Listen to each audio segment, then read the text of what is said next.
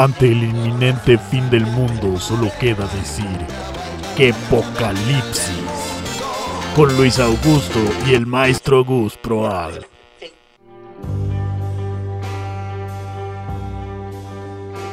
Bienvenidas. Bienvenidas. Bienvenidas. Bienvenides. Bienvenidos Bienvenidos. aquí a Qué Apocalipsis. ¡Qué apocalipsis! Qué poca, qué apocalipsis. Que no es lo mismo que qué poca elipsis, que es como una película mal editada, que no tiene... Es como la- un, un comentario de un maestro de matemáticas, ¿no? Así como falta elipsis. O falta sea, elipsis. necesitas más, más elipsis y entonces, pues qué poca. Que no es lo mismo que qué poca poca elíptica, porque es lo que yo hago en la vida, poca elíptica, entonces por eso estoy gordo. Pero bueno, Qué poca elíptica, Gus. ¿Qué onda? ¿qué onda?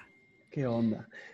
Presento aquí a mi compañero de podcast, el señor maestro del, del fin del mundo, el profeta de nuestros días, Gus Proal. Hasta tengo mi barba de profeta ya. Sus barbas, sus barbas de persona que lleva en un búnker ya varias semanas, ya como...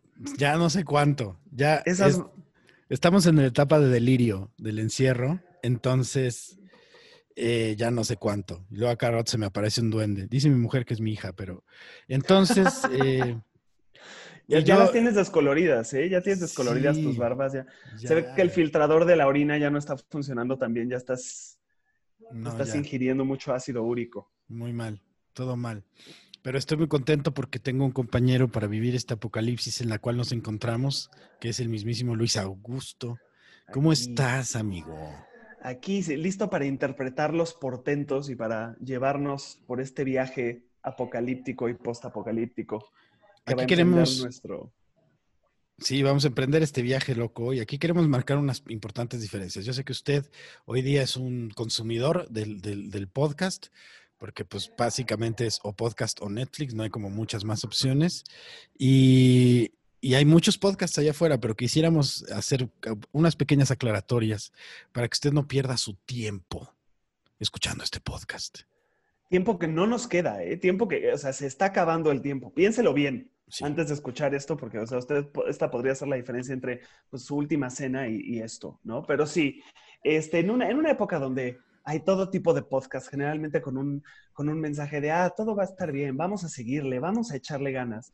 Nosotros no somos así. Esto es, eh, les damos la bienvenida a los a, a qué apocalipsis cuando los otros podcasts hacen las preguntas ¿cómo y por qué? ¿Qué apocalipsis responde con un calmado "Eh, algo pasará, no estamos seguros, ¿no? Mientras los otros podcasts van a fiestas y beben vodka con Red Bull, nuestro podcast se queda en casa y pide comida en la app para no tener que hablar con un pizzero. Ese es el tipo de podcast que usted va a escuchar aquí. Mientras los otros podcasts cotorrean, nosotros somos correteados por la muerte. Es diferente. estamos, estamos en un, en un momento de aceptar la verdad, señoras y señores, y la verdad es, el mundo se está acabando, el mundo está valiendo tres kilos de chorizo. Esa es la verdad. Y de hecho, eh, pues yo quisiera que empecemos a afrontarlo, ¿no? Porque estamos en negación, estamos jugando a, a, no, todo va a estar bien. No es cierto. El Señor- semáforo se pondrá no. naranja. En algún momento este semáforo se pondrá naranja. El semáforo no solo no está naranja, el semáforo está negro. Desde hace décadas el semáforo está negro. Nosotros decidimos que en vez de andar pues, siendo optimistas, pues quizás nada más decir, no, sí, o sea, esto se va a acabar, aceptémoslo, unámonos. Yo creo que el apocalipsis une a la gente, este, nos trae juntos, sobre todo porque pues normalmente uno tiene que decidir a quién se va a comer primero y nada, nada te une como comerte a un vecino que pues ya estaba viejo, ¿no? Entonces, pues ya, ¿qué le Sí. quedaba por vivir? Esa es, esa es buena noticia, ¿no? En el sentido de, eh, si tú no quieres llevarte con tu vecino, ahora la humanidad te está obligando a que eventualmente te lo vas a comer. Entonces es el momento de empezar a llevarse bien con la banda, es el momento de empezar a entender que, pues ya fue, ya fue, se acabaron las diferencias. Ya no hay nada de que diferencia de color y diferencia de edades y diferencia de estrato social. Muy pronto, señoras y señores, usted va a ser la perra de algún demonio y ya no va a haber tiempo de andarse con que, ay, no, yo no me llevo con... No, o sea, cuando te está sodomizando un, un ser de inframundo sin tu autorización, ya te hermanas Miras, con... miras a la otra persona que está siendo so- sodomizada al lado y no importa si uno era rico y otro era pobre, y no, No importa, si uno importa. era guapo y otro era feo. Esa mirada de reconocimiento en la sodomización demoníaca es esa mirada de nos tocó a los dos, o sea, hemos sido igualados por esta sodomización. Entonces, Es el, apocalipsis es un, es un pensamiento democrático, Gus. O sea, yo creo que el apocalipsis es la gran democracia. Me encanta lo que acabas de decir. El apocalipsis es un pensamiento democrático. Ay, papá, muy bonito. Qué fuerte, muchachos. Pues bienvenidos a esto que, que es que Apocalipsis, un programa, como podrán ver, repleto de entusiasmo. Que por cierto, eh, al principio pensamos llamarle eh, nihilistas anónimos, pero ya investigando nos dimos cuenta que no somos nihilistas. Explícale un poco más a nuestra ignorante audiencia lo que es un nihilista, por favor, eh, mi querido Sí, Luis les, les- les ahorro el poco tiempo que les queda explicándoles un poco. Nos pusimos a pensar nihilistas, ¿no? Y entonces yo me metí a un foro muy interesante en Reddit de nihilistas. Y estas son personas que de hecho sí leen y no nada más buscan el Wikipedia de nihilismo. Y, este, y eran un, montón de filósofos, casi todos hombres, ¿eh? No, no, sé si, no sé si debería yo como concluir algo de eso, pero eran casi todos hombres. Y les dije, oigan, voy a empezar un podcast sobre nihilismo y sobre, este, pues de que ya nada importa. Y ellos me dijeron, creo que no estás entendiendo bien el nihilismo porque confundes el nihilismo con pesimismo. Y yo así como, claro, o sea, para mí el vaso no solo está medio vacío, está, o sea, está, tiene mitad agua y mitad malos pensamientos. O sea, para mí el vaso es, es lo peor que le ha pasado, al, o sea, odio al vaso, lo odio y qui- quiero que me lo quiten de enfrente. Y ellos me decían, es que el nihilismo de hecho es algo muy optimista, porque cuando te das cuenta de que ya nada importa, eres verdaderamente libre de ser una buena persona. Y yo así como, creo que ustedes están de la verga. O sea, porque a mí me vendieron otra idea. A mí me vendieron que aquí yo podía venir a decir, el mundo se está yendo al carajo y celebrémoslo juntos. Y ustedes no solo no piensan que el mundo se está yendo al carajo, sino que aparte encuentran cosas como razones de vivir. ¡Qué asco! O sea, ya, ya no se puede ni confiar en eso. O sea, eran hombres gringos blancos. Yo pensé que si alguien me iba a deprimir, eran estos güeyes. Uno busca eso y, me, decepcionaron mucho. La verdad es que... Decepcionante el nihilismo, decepcionante a más no poder. Creo que tienen que entender y asumir la realidad. Y la realidad es fuerte, amigo. La realidad nos dice básicamente lo siguiente. está acabando y tú pensando si me has de amar y digo yo el mundo se va a acabar el mundo se va a acabar si un día me has de querer te debes apresurar el mundo se va a acabar el ¿Sí o no? mundo se va a ¿Sí o no? Que ahora sí debo decir que esta misma canción también tiene una, una perspectiva nihilista, está buscándole el provecho y si un día me has de querer te tienes que apresurar porque el mundo se va a acabar, que es una manera muy rara de decirle a una morra, apúrate porque te me voy, porque estoy ofertado en el mercado de la carne y te me voy. Y tú también te me vas, o sea, nos estamos yendo todos. Yo, yo creo que, o sea, yo creo que esa canción ahorita debe ser muy real. O sea, yo no me he metido a Tinder en un rato, pero yo estoy seguro que en este momento, en este momento están ocurriendo conversaciones en Tinder así como, mira, tú no eras mi primera opción, yo no era tu primera opción. Los dos tuvimos aspiraciones en la vida, pero esto, el mundo se va a acabar. Entonces, ¿qué opinas si dejamos ir esas aspiraciones y nada más pues vemos si nos, ahí, si nos damos calorcito en lo que, en lo que se acaba todo? ¿no? Es Yo- yo, estoy seguro que estas conversaciones están ocurriendo ahorita. Completamente. Es más, yo pienso que debería haber ya una nueva eh, un- función en Tinder, ¿no? Eh, like derecha, eh, no like izquierda, eh, es lo que hay arriba, ¿no? O sea, creo que Es como, Creo que- No tengo ninguna preferencia. Si estás vivo es un plus. Yo creo que lo considero un, un buen punto. estás cerca, es menos riesgo, es lo que hay. Entonces, ese es, ahí está mi recomendación para toda la gente que trabaja en Tinder, para el señor Tinder. Señor Tinder, si usted escucha este mensaje, ya sabe cuál es la nueva función que debe usted meter a esa aplicación que ya está pasando de moda. Entonces, dele un spin ahí, dele un, dele un girito, porque pues es ahora, ahora es cuando, mañana ya no hay mañana. Es más, ya, de veras, ya, o sea, se acabó el, el esto de que ahí luego vemos, ¿no? Ahí para después, Se resolverá. Peores cosas han pasado. nada de eso. Se acabó. Ha sido, ha sido muy bonito ver cómo, cómo la gente se, se amarra a sus últimas como pedacitos de esperanza, así como, no, a ver, si España sobrevivió tal cosa cuando tal cosa pasó, y si luego los, llegó el cometa y mató a los dinosaurios, pero nosotros seguimos viviendo, seguro podemos con esto. No podemos. No, No podemos. gente. O sea, porque, o sea, ya, ya, ya me quedó muy claro. Si algo he estado aprendiendo estas últimas semanas es que cuando evitar el apocalipsis depende de, lo- de los humanos, no podemos. O sea, no tenemos la idea. O sea, una bacteria en una sopa primordial tiene más sentido de supervivencia que nosotros. Nosotros ya nos hemos rendido. O sea, la bacteria más o menos es como un, ah, el calor está ahí, eso me va a hacer daño. Voy a mover este pinche tentáculo que acabo de evolucionar hace cinco minutos y me voy a ir para el otro lado para evitar el peligro. Y nosotros es como, ¿eso es peligro? A ver, a ver si es cierto. Voy a ver si en el Heraldo de México dicen que es peligro y si sí es peligro, entonces quizás. A ver qué dice Salinas Pliego, ¿no? O sea, Sí, no. ya estuvo, ya fue. De veras. Y más con, o sea, no hay forma, muchachos. Usted, usted era un, un positivista, usted era de estos felices que decía, habrá un mañana que no, no es momento. Y, y- y, sabes, siempre hemos tenido profetas que nos han ayudado a entender que el mundo eventualmente se va a acabar, como bien lo, lo dijo Mono Blanco hace rato. Y ahorita ya no hay tiempo de andarse con jaladas. eh, incluso el, el maravilloso, un, un tocayo tuyo, Luis Enrique, ya lo tenía muy claro también. Yo no sé mañana, yo no sé mañana si estaremos juntos, si se acaba el mundo. ¡Ay, cabrón! Si se acaba el mundo. Pero yo quiero, quiero re- recalcar una cosa, y es que otra vez estamos usando el fin del mundo para coger. Y yo creo que está mal, porque eso ya es tener una aspiración. Eso es en ganas Está de coger. Eso son ganas de coger. Esas son ganas de coger. O sea, crear un escenario apocalíptico porque estás caliente, la Está verdad es que sí está súper padre. y si, y si ese fue es el sí. origen de, este, de este desmadre en el que estamos. Como que no le creían a un vato en China. No le creían, exacto, es como, ay, es, es poeta, ¿no? Así, está ajá. pensando en cosas así. Ahora seguro, seguro que la primera canción a la que le cantaron Yo no sé mañana, ahora está como, verga, yo no sé mañana. Y dije que no, güey, ahora ya no sé mañana.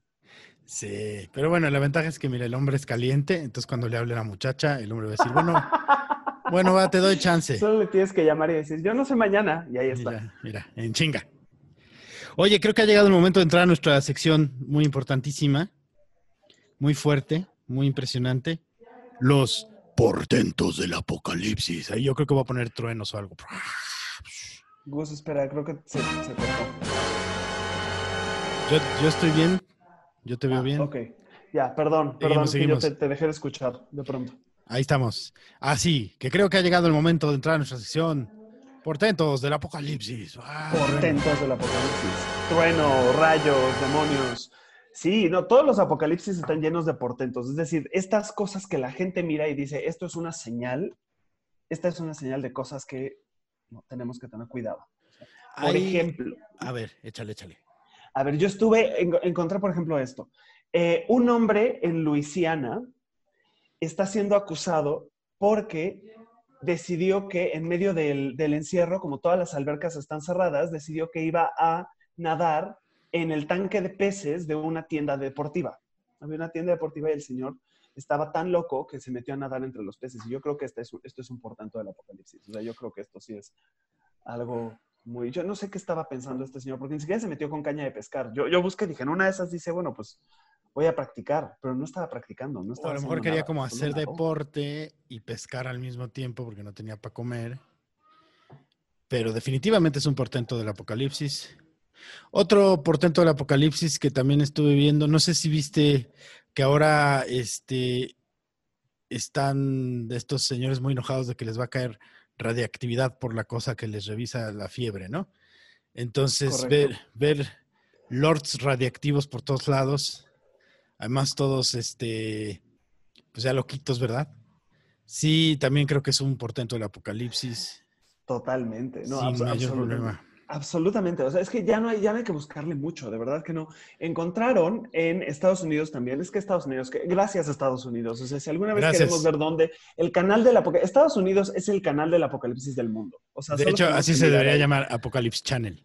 El Apocalypse Channel, o sea, pon CNN y es Apocalypse Channel. Encontré un señor que encontró orugas en una lechuga que compró y decidió que iba a empezar a criar estas orugas para tener una fuente de proteína cuando se acabe el mundo. Entonces llegó la policía a su casa porque los vecinos empezaron a quejar de que estaban saliendo un montón de mariposas de su casa y el señor estaba con orugas y mariposas, así, un enjambre de eso.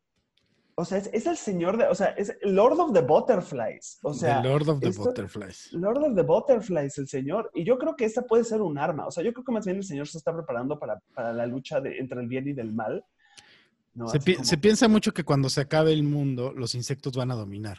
Este compadre ya está empezando a armar su ejército. Ya eligió su bando, aparte. O sea, ya dijo, Sí. yo estoy del lado de los insectos. O sea, yo, yo quiero que cuando llegue la- la- el insecto gigante nodriza, vea, ah, tú ayudaste. Tú puedes ser, tú, tú puedes, no sé, mecerle el abanico de mi trono insectoide. Sí, sí, sí, sí. Y además, eh, pues está muy bien porque esto lo sabemos desde los ochentas. eh, fusionarse con los insectos es buena idea, según la mosca. De hecho, de hecho es una película anterior que se llamaba La mosca de cabeza blanca. Esa es la película original. Y luego ya viene a ser este Cronenberg quien hace el remake con Jeff Goldblum Con Jeff Goldblum. y Gina Davis. Y, y desde ahí ya nos estaba diciendo el personaje de, eh, de Seth Brundle que era buena idea fusionarse con los insectos porque él ya sabía desde entonces. Eh, él, yo creo que este señor de las mariposas sabía muy bien lo que venía y, y se está preparando y ahora tiene un ejército de mariposas detrás de él, eh, que es lo que a mí eh, me parece una cosa de, de que sabe lo que está pasando. Él lo tenía muy claro, ¿eh? Él lo tenía muy claro, gente, no se dejen engañar. Este tío sabía que era el fin del mundo y se ha preparado con un ejército de mariposas y próximamente vamos a ser todos sodomizados. Yo no sé por qué ando como con este afán de que nos sodomicen. Vamos a ser todos sodomizados. fijado en eso, ¿Te has claramente. fijado en eso? Por mariposas y demonios. Que se ha ido al carajo esto. No, te da miedo. O sea, imagínate que llega el apocalipsis y llegan los, los, así, los ángeles así de, no, ya, ya valió madres, ya valió todo. Y este güey sale con un ejército de mariposas, abre la puerta y así mariposas everywhere. O sea, es como la mezcla perfecta de letalidad y fabulosidad que creo que estamos buscando en este apocalipsis. O sea, porque él, o sea, se ve que es una hermana. O sea, yo sé que ese güey, yo sé que ese güey es del gremio, o sea, porque no cualquiera dice yo necesito, porque aparte si eliges insectos para hacer un ejército, ¿por qué elegirías mariposas? O sea, yo estoy pensando en un, un ejército de vinagrillos, güey, un ejército así como de alacranes güeros. Ese sería mi ejército. Yo iría con ese ejército, ¿no? Porque los güeros son los que pican más, dicen, ¿no? Son los que hacen más daño. Entonces, un alacrán güero, imagínate. Ahora 200 mil. No, y, y es que, mira, cuando se fusione con una mariposa, no es como que tampoco va a ser muy peligroso. Porque eso es lo que yo veo venir. Yo veo, yo veo telepods, yo veo teletransportación, fusión con insectos. Si el insecto es el que va a sobrevivir, me voy a tener que fusionar con un alacrán. Y pues yo lo único que esperaría es que tengan como, como el cuidado de fusionarse con el insecto correcto, porque si no lo haces, termina sucediendo esto, que es muy peligroso.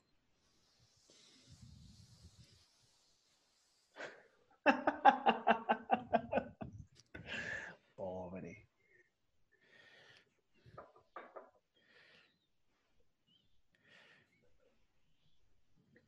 Ese fue un grave error de cálculo.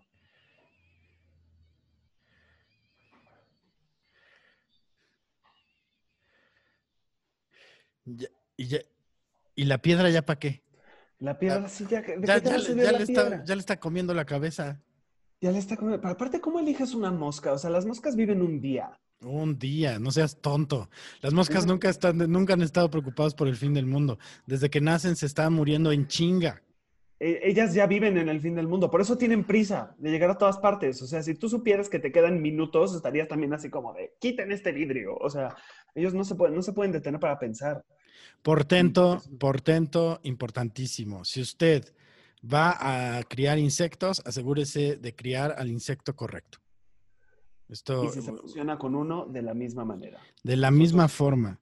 No Creo que- recomendamos mariposas. Cuando usted quiera saber lo que es un portento, pues esté pendiente, esté vigilante. Según la teoría apocalíptica que usted maneje, puede ser, eh, puede ser plagas de langostas, puede ser pájaros volando de forma desordenada, eh, puede ser... eh, Hipsters vendiendo cupcakes a 65 pesos. Yo desde que lo vi, yo desde el primer hipster que aparte llegó y me dijo, ¿quieres un abrazo? Y yo digo, esto está mal. O sea, Esto este no. es el fin de, este es el fin de los tiempos. Yo tengo que, o sea, ya me darán la razón después.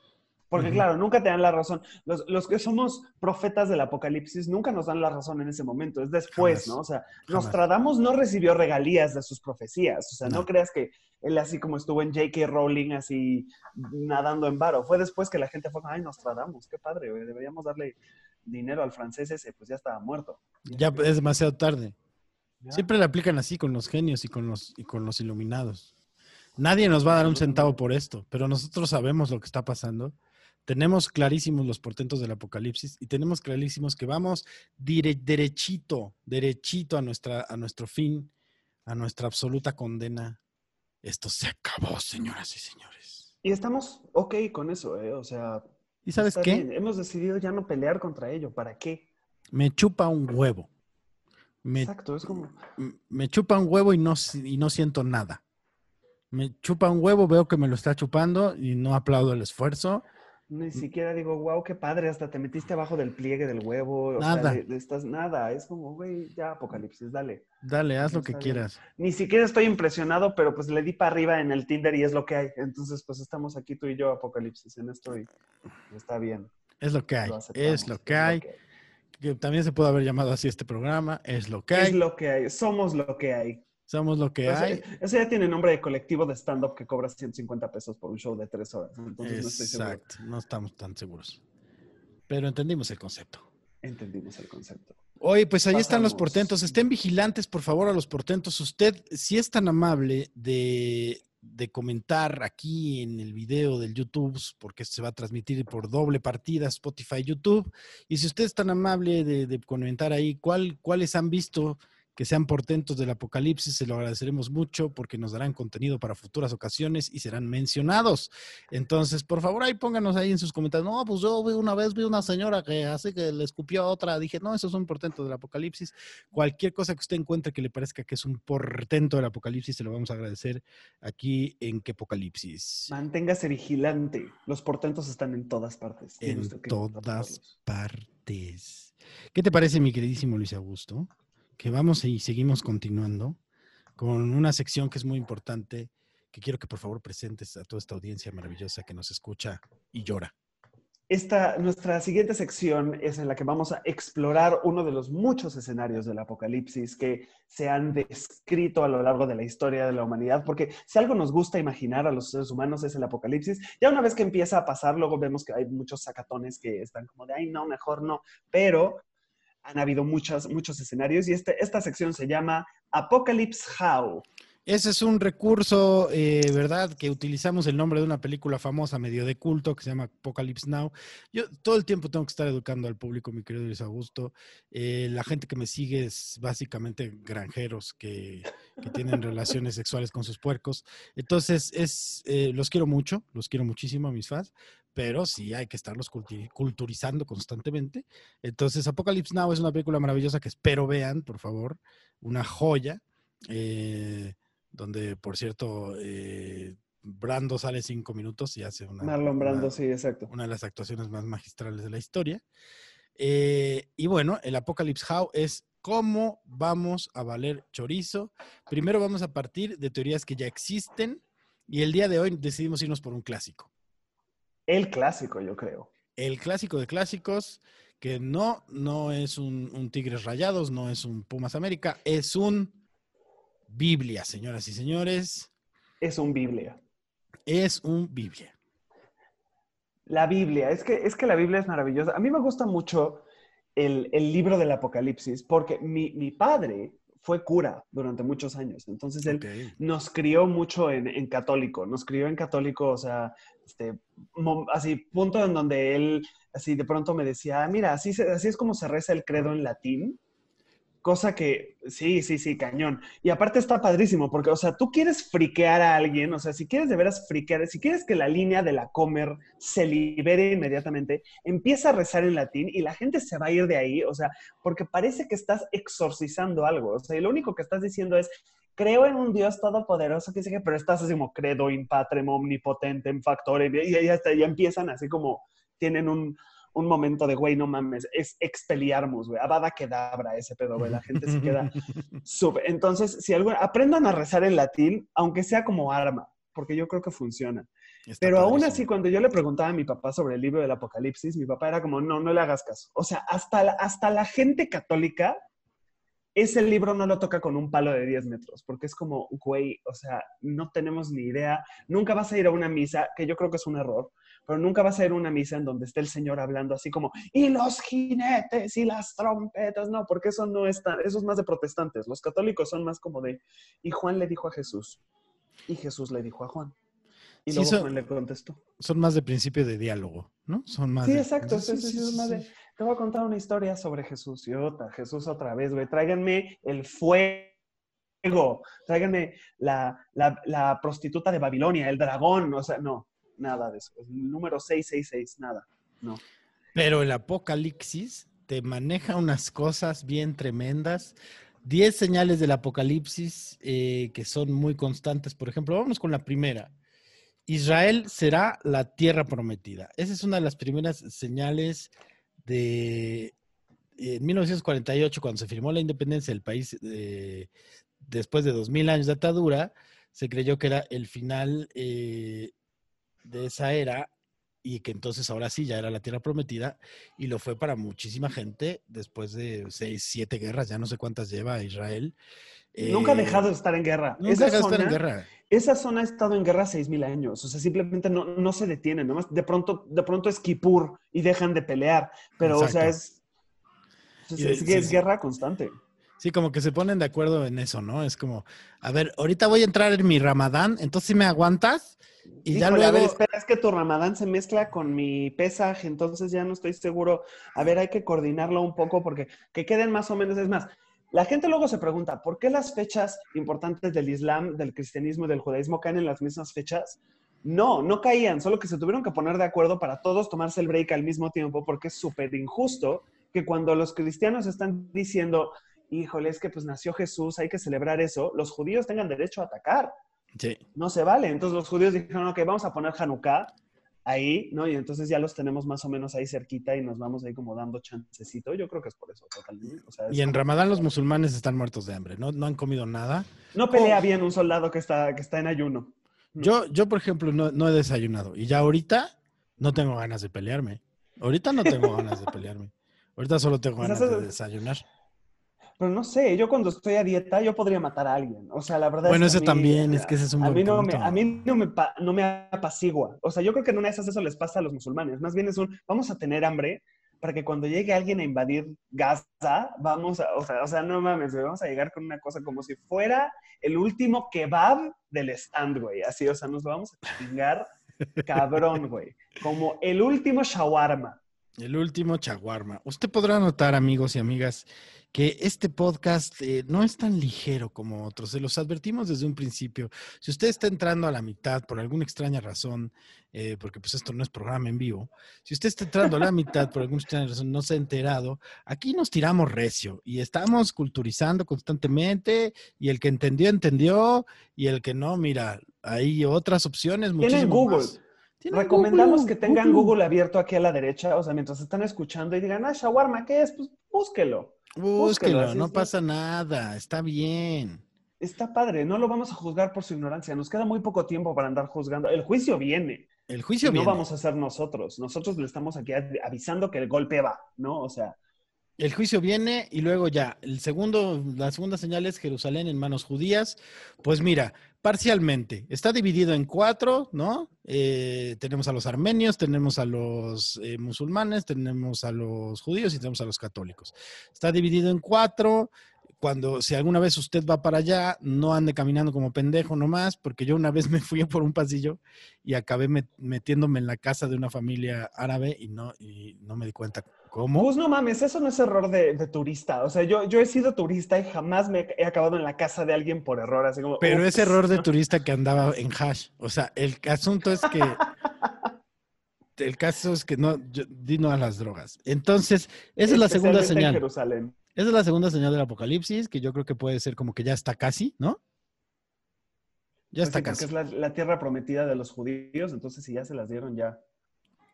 Luego viene la edad de hielo, que dice aquí, la ciencia también coincide en esta profecía en la que cree que habrá una edad de hielo. Científicos suponen que, como dice la Biblia, aunque obviamente no especifica a qué se deberá, el calentamiento global se podría derivar en un enfriamiento global. Entonces, ahí la ciencia incluso está diciendo, la Biblia puede que tenga razón. Fíjate que eso es algo muy poco común al revés. Es, o sea, sí, exacto. Es, es muy raro, es muy raro que la Biblia diga, ay, bueno, pues la ciencia, ¿sabes qué? Yo siento que la ciencia puede tener razón. No, no, no, No, no, funcionan no las dos direcciones. No, no es. Ellos no entregan. No. No. no. Entregan, hostia. Entregan. Entregan hostia, te dan hostias y pues ya. Te dan, esto es- tuvo tantos sentidos eso, tuvo tantos, tantos niveles esa, esa frase. Te dan hostias y ya. Muy bien. Padrísimo. Luego, Sí, ot- totalmente. otra de las señales es la lucha de Satanás en cuerpo. Ay, papá. Es cuando en- ya llega, ¿no? El, el anticristo. Ajá. Y Satán torturará y hará daño a todos, menos a los que tengan el sello de Dios en su frente. Aquí yo pregunto, ¿dónde se consigue ese sello? Si se consigue pirata en Santo Domingo o cómo se hace porque... Estaría padre, ¿no? Sería un negociazo. A ver, gente, tengan visión de negocios. O sea, lo que usted debería estar dando no son títulos de la Ibero.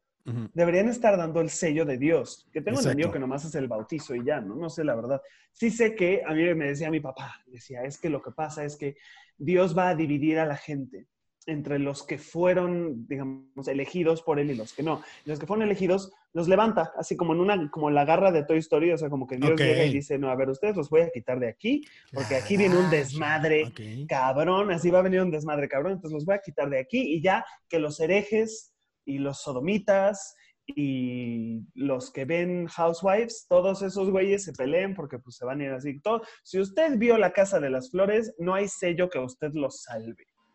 Ok, ya tomó esa decisión. ya fue. Ya. En estos momentos acaba de llegar la marimba del fin del mundo. La mandé Un traer. portento más. Un portento más. Yo les llamo la marimba del fin del mundo porque todos los días pasan como siete veces y, y este y por lo menos el mundo para ellos está a punto de acabarse. La verdad es que sí, ¿eh? Oye, yo vivo, yo vivo en la del Valle y una de las señales del apocalipsis, y eso está en la Biblia, es las trompetas. Y hay ¿Cierto? una tambora que viene como cuatro veces al día y que toca con una fuerza. Ese, ese, ese, ese señor no está tocando para que le des dinero, ese, ese señor está llamando las almas para decir, ya salgan, o sea, esto ya se acaba. Ustedes se van a reír ahora, pero después se van a dar cuenta, güey, estuvimos escuchando trompetas durante años. Durante años estuvimos eh, escuchando trompetas y no les hicimos caso. Es una señal. Háganme caso. Acá me estoy muteando un poco por momentos No, para que no sea puro marimbazo, ¿verdad? Porque están a todo lo que dan. Déjalos. Están déjalos a todo lo que dan. Y, y bueno, entonces Dios los va a elegir a mano. Sí, literal, va a ser como, va a dividir a estos, ustedes aquí, como un cadenero. Imagínense a Dios como el gran cadenero del apocalipsis. Entonces, como tú sí, tú sí, tú no, paps, tú sí, tú sí, tú no, paps. Y entonces va, deja entrar algunos al cielo y otros es como, güey, o sea, vienes vestido súper 2004, güey, o sea, perdón, pero, o sea, no, güey, aquí no usamos calcetines con zapato, güey, o sea. Aguas con la moda, también hay que estar súper pendientes de ese pedo porque Claro. sí, va a estar cabrón, ¿eh? Esto va a estar cabrón. Va a estar muy cabrón. ¿Cuál es la siguiente señal?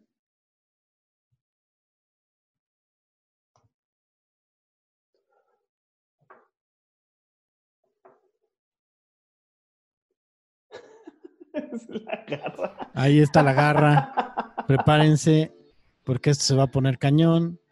Este sí no lo dejo correr porque nos lo tumba Disney, Nos lo tumba. pero, ahí está. pueden- Ahí puede usted observar, así va a estar la mano de Dios agarrándolos a a todos y cada uno de ustedes. Entonces váyanse preparando, porque pues esto se va a poner cachetón, ¿no? Básicamente. Y acá afuera está sucediendo el fin del mundo. Ya llegó el del agua, ya llegó el del gas, ya llegó el de la marimba. Qué bueno Los que hay pandemia. jinetes. Esos son los cuatro jinetes. El de la marimba, el del gas. El de la marimba, el gas, el de se compra, fierro se viejo, compra. fierro viejo que venda, ese es otro. Ajá, ajá. Y, Y el de los tamales oaxaqueños, El de los tamales oaxaqueños, esos son los cuatro, se anuncian todos los días, todos los días. tienen sobre cuatro caballos, eso sobre los cuatro jinetes, ¿sabes sobre los cuatro jinetes? Maravilloso eso. Échale, échale, cuéntaselo a la gente, la- por son favor. la- los cuatro jinetes, les, les explico, híjole, qué impresionante. Este es otro portento, ¿eh? O sea, un sodomita explicándole la Biblia a gente, este, esto ya es un portento. Nunca, nunca había habido una traición al equipo tan cabrón. Esto sí es un autogol.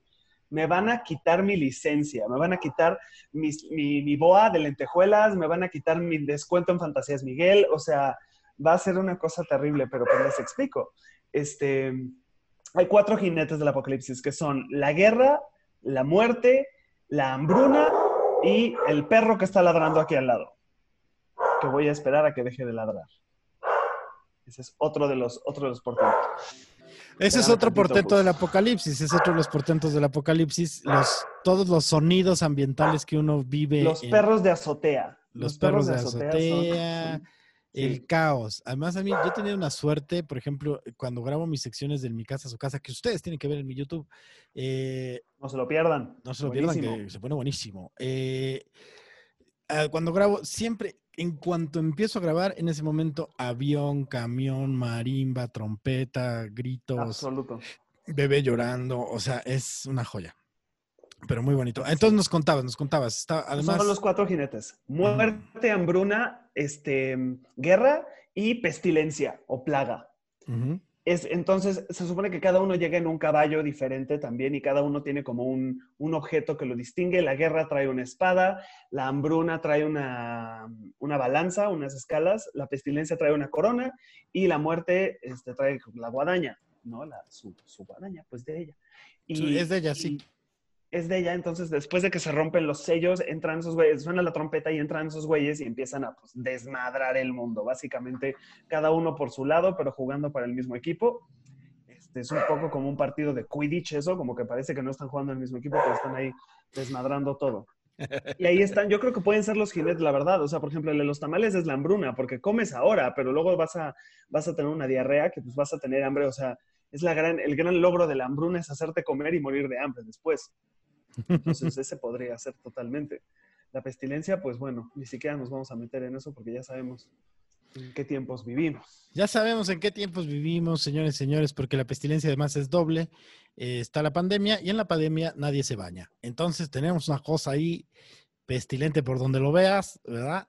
O hablando de otro, otro que era para la sección del portento, ¿verdad? Era eh, que esto de que encontraron un caso de peste bubónica. Peste bubónica. a su madre, pues, ¿qué está pasando con el mundo? Ahora, la Tierra ya es plana otra vez. Eh, según, según varios dicen y afirman con gran convicción. Eh, la Con- peste, con una la- convicción una, tremenda. con una convicción espeluznante.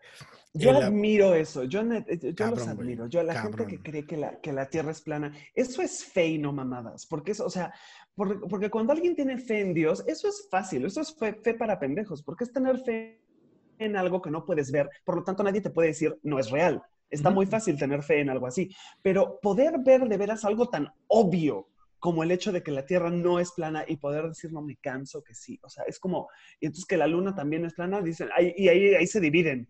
Ahí se dividen. Hay unos que dicen, sí, la luna también es plana. Entonces dicen, no, esa sí es una esfera. Eh, padre, O está padre. ¿dónde está está padre. ¿Dónde está? ¿Dónde está la lógica? Yo soy muy fan también. Soy Hay fan. documentales sobre eso y yo, o sea, no puedo dejar de ver eso. Porque cada vez que veo documentales sobre gente tan pendeja y tan loca, me siento muy bien sobre mi vida. O sea, siento que yo tengo esto, yo tengo este pedo bajo control. O sea, yo Sí. necesito ver ese tipo de cosas. Las obsesiones locas, las obsesiones locas. Y luego alguien por ahí me decía, ¿y qué tal que sí? Y yo le decía, ¿y qué tal que vale para tres kilos de chóstomo? Yo, la neta es que pues nunca voy a salir de- del planeta, yo me mareo en un triciclo. Eh, si alguna vez, se lo, si yo, ponte que un día, este, por, por el tip- tipo de temas súper populares que toco, que evidentemente soy un artista pop, eh, ponte que un día me vuelvo hiperfamoso y millonario y ulti- multimillonario eh, y, y- y me toquen en esta vida irse a Marte. O sea, yo creo que yo voy a ser los güeyes de, no, sabes que no. O sea, yo me quedo aquí con los zombies, yo no tengo prisa. eh, porque sí, o sea, sí siento que sí me va a estar mareado todo el pinche camino. ¿Y cuántos? O sea, sí son varios días. Entonces, Querer eh, visitar Marte es tener esperanzas de que algo va a pasar bueno en Marte. no es cierto. No mamen, ¿han visto Marte? ¿Quieren ir a Marte? ¿En serio? Vayan a esa carretera que va a Teotihuacán. Mm, Esa madre, güey, ese escenario, o sea, estos fondos que tenemos ahorita, Gus y yo, de apocalipsis, así de muerte y gris y concreto y el cielo quemado y todo eso, neta, pasen por Iztapalapa. O sea, es, eso es, o sea, yo, yo creo que eso... Estoy ahí a la altura de, de- en- en- sobre eje 8, antes de que empiece ya toda la parte de, Cerro de la Estrella y demás, ahí por donde están todos los, los tiraderos de basura. Ahí está, muchachos. No necesitan irse tan lejos para que se van hasta Marte. Pero bueno, ¿Quieren vamos con otra. hostil? No. No, ¿para qué? Vamos con otra señal. Ya van varias, ¿eh? No hemos llegado a la era de hielo, pero yo sí he hecho la ley del hielo un par de veces. Entonces eso puede. La verdad es que sí, yo luego, o sea, sobre todo ahorita que ya pues vivo encerrado y pues mi, mi relación romántica se está yendo al diablo a una velocidad vertiginosa, pues la verdad es que la era del hielo está en el espacio entre nuestros cuerpos en la cama. La verdad es que Así ahí es. es. donde, ahí está. Ahí es donde Nieva. la guerra, que pues bueno, es bastante obvio, ¿no? No, no- no tengo ni que explicarla. También está virus y pandemias, ¿qué más que decir? ¿No? Ahí la estamos. llamarada solar, La llamarada solar. Que a mí la llamarada solar me suena como a un, a un trago de esos que te ponen bien pendejo. Que si lo pides en, en el antro, ya al siguiente día no te acuerdas hiciste. unas llamaradas solares, güey. Güey, prepárate unas llamaradas solares, güey. No unas llamadas mames. solares, güey, no mames, no, yo si me tomo otra llamarada va a estar cabrón, güey. O Y sea, si, y sí, si ya quedamos sí, que para entrar al cielo tienes que ser fresa y vestir bien, entonces probablemente haya llamaradas solares en el cielo. Sí, lo siento, Facultad de Filosofía y Letras, todos ustedes se van al diablo. Ustedes Todos. decidieron andar leyendo libros demoníacos como Nietzsche. Sí. Ahora se van a la verga. Ahora se van a la verga. En el cielo todos leen, todos leen Guadalupe Loaesa. Ese es el único libro. Vamos a leer este bonito, este, este bonito libro de Guadalupe Guaysa. Ahí es, ahí es. Es precioso este libro de Guadalupe Guaysa. Muy bien, eh, un asteroide, ese todavía no, ese todavía no. Bueno, hubo no, no, ¿cómo no? El, el de Rusia hace Ah, unos años, no mames. claro. Eso estuvo bien cabrón, güey. Que aparte, ojo. Esto es una cosa que yo sí, o sea, de veras que cuando siento que puede existir un Dios es cuando veo, tú sabes que en Rusia, la razón por la que tantas cámaras lo capturaron es porque en Rusia hay tanta corrupción en las calles que todos los coches tienen una camarita, todos los coches civiles ponen su camarita porque se las juegan chueco tan cabrón los policías que ellos tienen que tener evidencia de video de todo lo que pasa con la policía. Y justo el meteorito pasó en Rusia, donde todo el mundo trae, todo el mundo trae video para poder verlo desde todos los ángulos. Si ese meteorito hubiera caído en Perú, ¿quién le iba a tomar foto? O sea, iba a estar Nadie como, se entera. Porque aparte en Perú hay llamas. Pudiéndole tomar la foto a la llama o cualquier otra cosa, le tomas la foto a la llama. O sea, es, Por supuesto. esos animales son maravillosos. Un ejército de llamas, por ejemplo, yo lo sugeriría. Antes Un ejército de llamas me parece muy buena opción. Es mejor que un Imagínate ejército que les ordenas a todas escupir al mismo tiempo, Ujú, guanaco. como Pokémon. Estaría como, increíble. Usa escupitajo. Uy, una pokevolución de una llama. Una Sí. Pokévolución me llama. ¿Sabes qué sería una, una Una llamarada solar, güey. Exactamente. Sí, solar, yo nomás puse el-. Yo nomás puse el balón, tú lo metiste, carnal. Muy bien. Ahí está, güey, ahí está, güey. Es un equipo. Es un equipo esto. Luego, Yo estaba pensando Ajá. que seguro, ok, los, los jinetes del apocalipsis ahí están, pero yo creo que en realidad los que tenemos que estar checando son los caballos del apocalipsis, porque yo estoy seguro que la gente que dice que AMLO está destruyendo a México, yo creo que no están entendiendo que él no es el jinete, sino es el caballo. O sea, él es uno de esos caballos, así como, ¿sabes? De esos güeyes que ya les está colgando el escroto como a 30 centímetros de abajo de él, pero que nomás no se rinde y sigue jalando. Ese es, ese es un caballo. También este, el Baester Gordillo, definitivamente, si alguna vez he visto un caballo del apocalipsis, el Baester Gordillo es el caballo para mí. O sea, no mames, la, la muerte va sobre ella. Yo tengo muy claro mi caballo del apocalipsis y se los quiero compartir. Ahí lo pueden ver. Ahí está. Observen. ¿Será que, Observen esa cara de locura. Esos Observen- ojos desorbitados, sí, es o sea, ese momento de, güey, yo voy a terminar con este pinche mundo. Cabrón. se Corre como el tiempo, tiro al blanco. Esto va a estar muy cabrón, corre como el Corre viento. como tiro- el tiempo. Ya, Ya, sé, sí, güey, ya. Ya fue. Ya, el tiempo se fue en busca del tiempo perdido. No, ya, ni modo, ya, se acabó. Y entonces ya nada más nos falta el Némesis, que dice, en el Apocalipsis se habla de una estrella eh, de la muerte llamada Ajenjo, que podría hacer una aparición y causar grandes problemas en el mundo. En teoría es reconocida como la del Némesis y es apoyada por muchos científicos eh, de la actualidad. La idea significa que hay una estrella gemela al Sol que orbita a la distancia, una estrella enana que no ha sido detectada y que podría perturbar las órbitas de algunos cometas, etc, etc. Pero como lo dice en la Biblia, es que básicamente va a caer el agua, la estrella llamada Genjo, y el agua... Y la va a convertir en un tercio del agua. La Biblia es muy específica, es un tercio del agua. O sea, la Biblia básicamente está haciendo un cóctel. O sea, porque si ves, es como tres partes de ajenjo. ¿no? Dos partes de aguaquina. Sí, también la lucha contra hielos. Satanás, un tercio de la humanidad se va a morir. Exacto, les gusta mucho eso de dividir en tercios y así. O sea, está padre. Porque estaban Y- enseña- evangelizando y enseñando matemáticas básicas al mismo tiempo. Y mixología, porque era importante Y también eso, porque antes era, o sea, perdón, pero cuando a mí me dicen que tienes que mojar la madrecita en el vino, pues eso es un cóctel, o sea, ya estás, ese es el, la, la, la aceitunita del martini, pues es básicamente eso. Entonces Ahora- todo el ahora- agua se convierte en amarga. Ahora viene el quinto jinete ahora, que es el de los helados, el camioncito de los helados. Pero entonces, cuando, cuando esta estrella llegue, ese tercio del agua se va a quedar amarga. Pero Correcto, por el ajenjo. por el ajenjo. Entonces, Y la gente va a morir por tomar vodka tonic. por tomar algo amargo. O sea, imagínense, qué frágil también, ¿eh? O sea, resistan un poquito más. den Si más te, mueres lucha, por, no si te mueres porque tu agua sabe a agua tónica, te merecías morir. Sí, güey, seguro es de los pendejos que pide así como Appletini, güey, esos martinis de chocolates. Como esa gente claramente se tiene que morir. O sea, eso es como, Sí, güey, no mames. tienen- Empiecen desde ahorita a prepararse, háganse un jugo de toronja todos los días, güey, así pinche amargura cabrona, güey. Jugo de toronja mientras escuchan grabaciones de, no sé, ¿qué sería lo más amargo? Así, lo más amargo que podría ser, así, no sé, güey, un yo creo que quizás el, eh, como, como era, es más, escuchen a Sabludovsky mientras beben su, su agua de toronja y Ah, así, es muy buena opción. No, está Sí, así como, y cuando el agua se convierte en ajenjo, pues entonces ya les va a valer verga, güey. Va a estar como de, güey, yo estoy listo para este pedo, güey. Mis aminoácidos están hasta arriba, ya no pasa nada. Todo, todo chingón. Pues ahí está, ponga usted mucha atención de si su agua sabe muy amarga, ponga usted mucha atención de que le vuelva a aparecer por ahí otro asteroide. Cuando aparezca Satán, este, consígase su, su señal de Dios pirata, su sello, como pueda. Eh, háganlo en casa, también hay tutoriales de cómo hacer sellos en casa.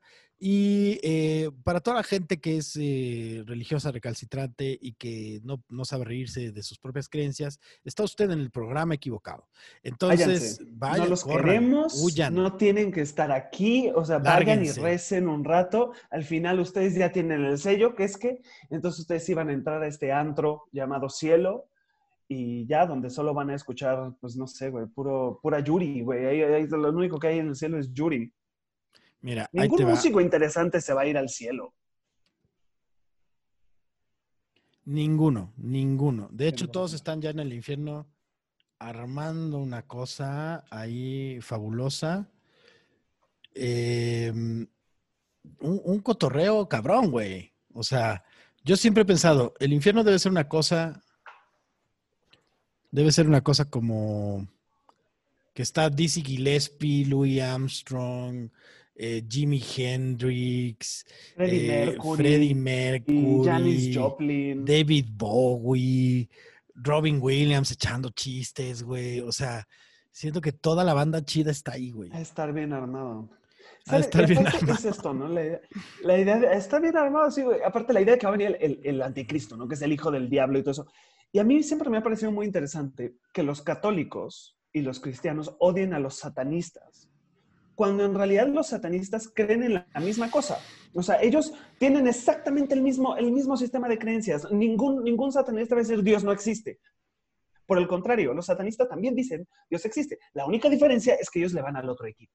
Exactamente. Eso es todo. O sea, ellos han observado la evidencia y dicen, a ver, Dios, ¿qué dice? Pues algo sobre arpas y nubes y miel y leche y, y ¿qué dice el diablo? Fuego y destrucción. Yo creo que este güey sabe más de guerra. O sea, la verdad, ¿quién va a ganar de guerra?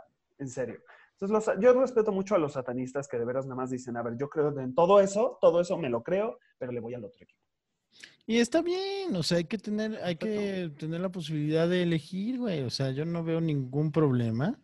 Aparte, ¿cómo sabes que va a ganar Dios? Ese, eso, eso que acabas de decir es muy importante. ¿Cómo Nada lo asegura, nada lo asegura. ¿Y para qué jugarle? Mejor hay que estar abiertos. O sea, a mí, a mí la única parte que sí luego me preocupa es qué tal que los que estamos mal somos tú y yo, güey. Y ya cuando lleguemos allá arriba va a ser así, pero muy cagados, ¿no? Muy Muy pinches cagados, ahí están chistositos. sus pendejaditas, güey. Aquí está su pinche podcast, cabrón. A ver, miren, yo lo, así, yo lo escucho, yo, ah, bueno, por lo menos tenemos un fan. No, sigo sin- Ay, mira, ahí está San Pedro. Señor, sabíamos que era usted el que nos estaba dando like. Muchísimas gracias, qué amable es usted. Sí, no, sigo sin entender. Quizás deberíamos cómo- jugarla a la segura. Deberíamos jugarla a la segura. Hay un, hay un, un cabrón, porque seguimos queriendo alienar a, la gente que, que está buscando nomás como cosas pendejas. Entonces, los vamos a culturizar a punta de vergazos porque así, así lo hizo mi papá y funciona. Entonces, ni modo. Eh, había un señor en el siglo XIX, un francés llamado Blaise Pascal, que es el güey que, si alguien estudió en la prepa, la medida de, presión atmosférica se llama el Pascal, por este cabrón, porque es muy inteligente. Y el güey decía, el güey decía, el güey no estaba convencido de que existiera Dios, pero él decía, a ver, vamos a, vamos a verlas. Si Dios no existe, da exactamente igual si crees en él o no. Da lo mismo, porque pues, acabas en nada, ¿no? Ahora, si Dios existe y no crees en él, te vas al infierno. Y si Dios sí existe y sí crees en él, te vas al cielo. Entonces, él literalmente publicó, y lo- la, la Iglesia Católica lo, lo iba a quemar, pero era francés, entonces ya estaba básicamente, ya era prácticamente brandy él, o sea, ya estaba hecho de brandy y coñac. Pero el güey dijo, pues voy a creer en Dios solo por la probabilidad. Y ese, y ese experimento se le llama la apuesta de Pascal, en donde Pascal lo vio no como un católico, sino como un taur, diciendo, a ver, voy a medir mis probabilidades. Entonces él se declaró católico por probabilidad y no por otra cosa. Yo eso lo respeto muy cabrón. Eso Qué como decir, bonito. yo estoy siendo católico para salvarme. Qué bonito. La verdad es que ese güey sí era, era un poco una, una pistola. Y con Eso- eso, pues que terminamos nuestro escenario apocalíptico del día. Con ¿Quién crees que se moriría terminamos. primero en este escenario? Así, cuando Dios separe a los buenos de los malos, que son los primeros en quemarse? Yo creo que eh, los primeros en quemarse definitivamente son los comediantes. Creo que ¿Los vamos. buenos o los malos? No, los malos. Los buenos, yo creo que Dios los va a dejar ahí guardaditos un rato, por si acaso, por si se aburre. Por si, porque, por si el cielo no es tan divertido como él pensaba. por si el cielo no es tan divertido como él pensaba, porque ahorita yo les quiero mostrar a ustedes cómo se va a ver el cielo. Esto va a ser el cielo. Entonces estén preparados porque va a ser muy padre.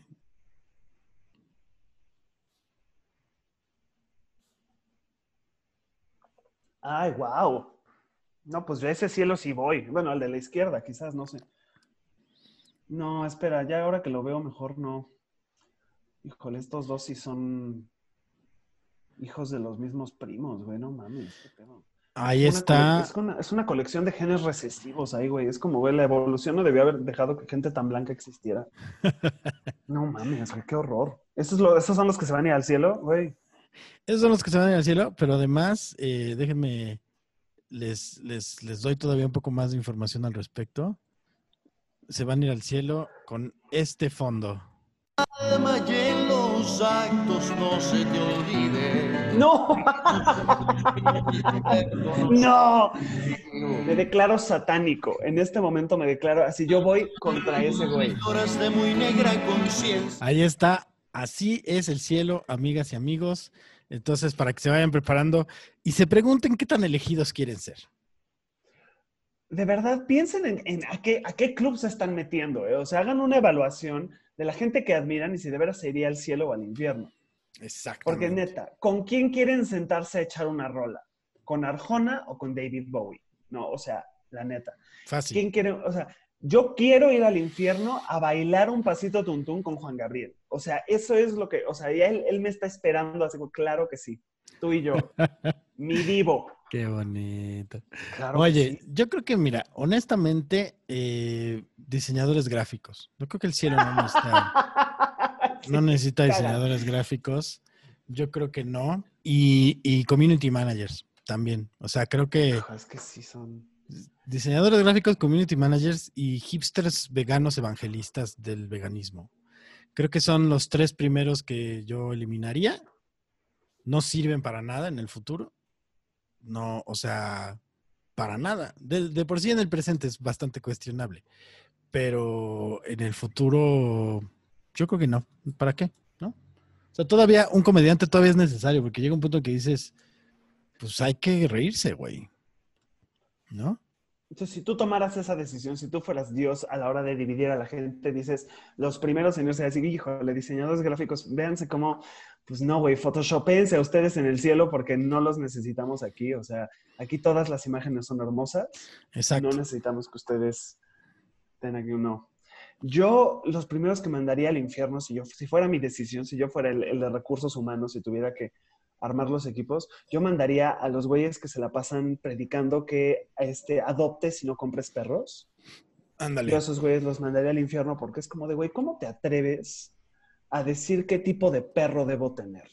O sea, como, ¿por qué se te hace mejor tener uno que otro? Al final eres, eres dueño de ese perro. O sea, y, y las que digan, no, es que los perros merecen lo mismo, los mismos derechos. que-". La gente de los derechos de animales igual, a la Bye. chingada. Todos. No, los odio porque es como, un perro tiene el mismo derecho a vivir con un humano. No es cierto.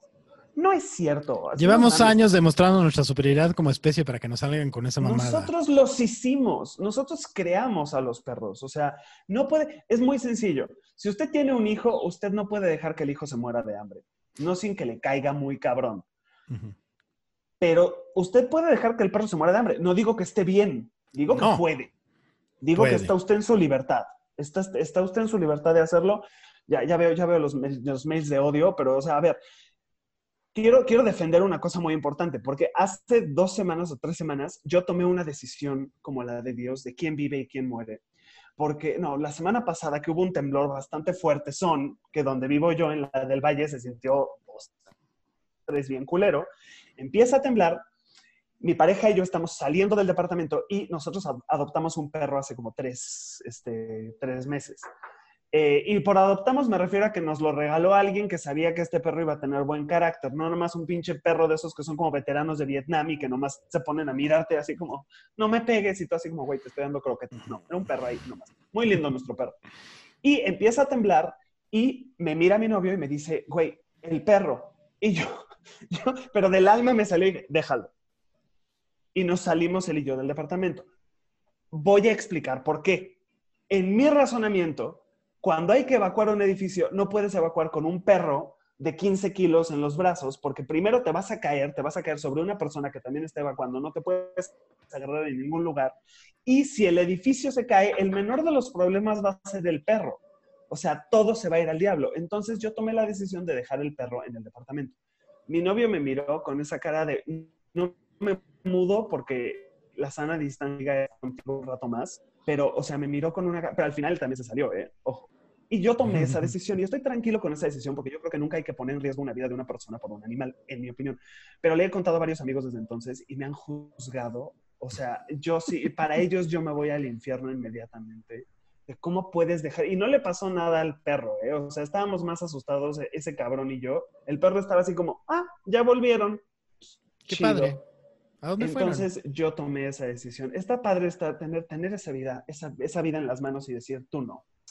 Tú Otra no, cosa, sí. otra advertencia. Si usted es de esas personas que se ofende porque no sabe distinguir eh, con criterio las eh, opiniones humorísticas de un podcast dedicado al fin del mundo, quiero explicarle algo muy sencillo. Su opinión nos vale tres kilos de chóstomo disfuncional su opinión ni siquiera para limpiarnos el culo, porque a mí me gusta limpiarme el culo con cosas bonitas y que me huela sabroso. A mí su opinión me tiene sin el menor cuidado. Exactamente. Usted eh, puede opinar lo que se le dé la gana y tiene el derecho de hacerlo, y yo tengo el derecho de que me valga 400 kilos de verga Ahí vienen los disfuncional. perros a comerme. Ahí vienen los perros a comerte por lo malo que eres. Dicho todo esto, dicho todo esto, Luis Augusto merece el infierno y no lo digo de mala, amada- de, de mala manera, Sí. es un cumplido. La iglesia está de acuerdo contigo, o sea, en realidad yo, yo creo que pues, el, menor de mis problemas era ese, ¿no? O sea, ya, imagínate la lista de pecados que voy a tener cuando me vaya al cielo, o sea, en la última va a ser como de, y una vez no evacuaste al perro. Quiero aclarar que el perro está muy bien, está muy feliz, está vivo, puedo subir una foto porque yo ya vi, o sea, ladrillos a través de mi ventana, así como hijo de la chingada, ¿cómo no evacuaste al perro? Pues no. No lo evacué, lo siento. O sea, me importó más ponerme a mí y a mi pareja a salvo Y estaba muy, muy ocupado evacuando sus propios pantalones. Entonces, Estábamos evacuando, exacto. La evacuación fue otra ahí, ¿no? Entonces, gente de derechos de los animales y que me vengan a decir que un cuyo tiene el mismo derecho a vivir que yo, al infierno. Ustedes son los que están mal, yo estoy bien, me valen madres. punto. ¿Y qué te parece si nos despedimos con algunos consejos para sobrevivir esta cuarentena? Vamos a dejar una bonita canción de fondo para que estos consejos funcionen perfectamente, que ya la conocieron. Y dice, ¿qué te parece si nos vamos despidiendo con esto? A ver, primer consejo. Si usted siente amargor en su agua, compre vodka. Muy bien, ahí está consejo para sobrevivir a la apocalipsis bíblica. Hagas un gin tonic, un vodka tonic y queda poca madre. Segundo consejo para sobrevivir al apocalipsis. Si esa chica, esa, ese chico, esa persona bonita que usted le tiene el ojo, pues no le está, no le está haciendo mucho caso, métale en la cabeza la idea de que todos podemos morir de maneras horribles en cualquier momento. Apele usted al sentido de el miedo primordial a la destrucción absoluta y en una de esas lo pela. Si usted es, es Tinder y quiere una nueva función en su aplicación, ponga la función dedito para arriba, es lo que hay ahorita que se ha acabado el mundo. Si usted escucha una tambora y una eh, trompeta tocando afuera de su casa, dele dinero porque ese cabrón tiene el poder de salvarlo. Así es, señoras y señores. Si usted ve pasar a tiro al blanco, eh, ya no hay ninguna esperanza, es el fin, ya se acabó, ya no hay nada que hacer. Y ahí están los consejos de la semana y el primer, que apocalipsis, que yo me he divertido enormemente. Y más me divierte en todos los escándalos que se van a generar por nuestros comentarios. Sí, no, Ah, esto ya, o sea, primer y es- último capítulo, o sea, ya es, Ah, sí. Al contrario, esto apenas comienza, señores y señores. esto apenas comienza. Ha sido un Este placer. apocalipsis todavía no empieza todavía, ¿no? Está muy Estamos sabroso. Apenitas, compadre. Pues este, yo soy Gus Proal, me me encuentran en todos lados como arroba el maestro Gus Proal. Señor Luis Augusto, sus redes. Yo soy Luis Augusto, me encuentro en todos lados como Luis Augusto arroba Mr. Drama. Y esperen más de este programa repleto de optimismo, de buena onda, de un futuro brillante. Y no se le olvide, señoras y señores, el mundo se va a acabar, el mundo se está acabando. Y usted, mientras tanto, este podcast está escuchando. Nos encontramos la próxima semana. Esto fue ¿No qué? ¿Cómo fue? ¿Cómo se llamaba? ¿Qué apocalipsis? Esto bien. fue ¿Qué apocalipsis? Recomiéndenos si tiene usted un amigo que pues todo el tiempo usted le tiene que decir, oye, mira el lado bueno, ¿no? O sea, está- sal, haz ejercicio, come más sano. Deje en paz a esa persona, esa persona sabe lo que está haciendo. Usted es el imbécil que está metiendo esperanza donde no hay esperanza. No, No hay, esperanza. Todos No hay. vamos a morir. Se Sí. acabó esto, se acabó. Su amigo está bien. Queremos a su amigo aquí. Sí. Su amigo el deprimido lo queremos aquí. Aquí nos vamos a hacer compañía en nuestra depresión. Y usted vaya y haga un omelette o algo, lo que sea que, haga, que hace la gente feliz, güey. Así, chilaquiles orgánicos, güey. Vaya y comas esos chilaquiles orgánicos. No lo queremos aquí. Hasta la próxima. Esto fue que Apocalipsis. Cuídense, que el mundo se está acabando. Brindo en mi canto a la humanidad. No te has fijado que el mundo se va a acabar. El mundo se va a acabar. El mundo se va a acabar. Si un día me has de Ahí estuvo el primer programa. ¿Cómo de que no?